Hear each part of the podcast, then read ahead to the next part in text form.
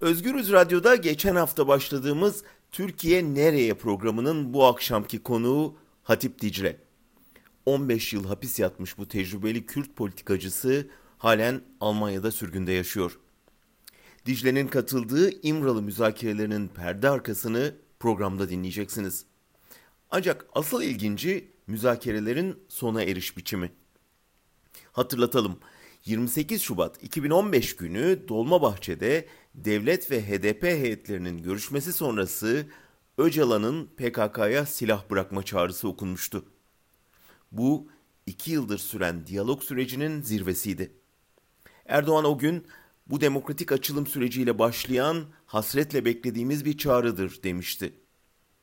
Ancak bir ay geçmeden 22 Mart 2015 günü ben Dolmabahçe toplantısını doğru bulmuyorum, metni de kabul etmiyorum deyip masayı devirmişti.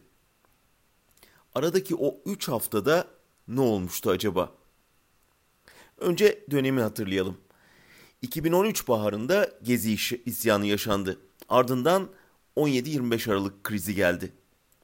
2014 Mart'ındaki yerel seçimde AKP barış sürecinin Kürt oylarını almaya yetmediğini gördü. Hatip Dicle'ye göre o dönem Erdoğan panikledi.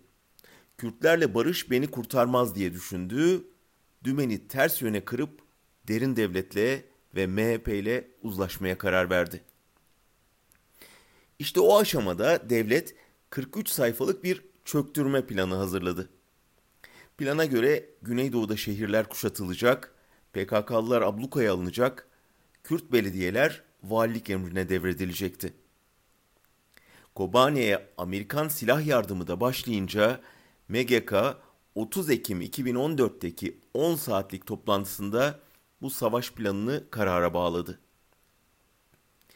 Hatip Dicle kaptan dümeni çevirdi ama gemidekilerin henüz bundan haberi yoktu diyor.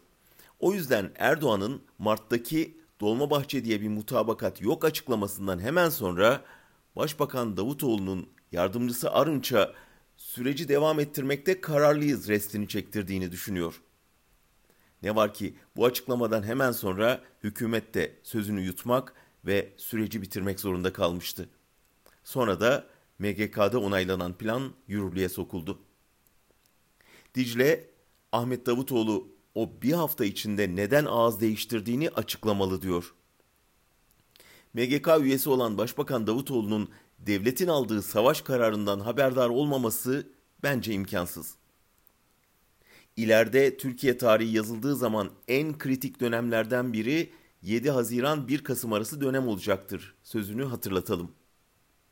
Evet, Türkiye tarihinin en acımasız katliamlarının peş peşe yaşandığı ve 600'ü aşkın insanın öldüğü o 5 aylık döneme neden ve nasıl gelindiği her gün biraz daha açıklığa kavuşuyor.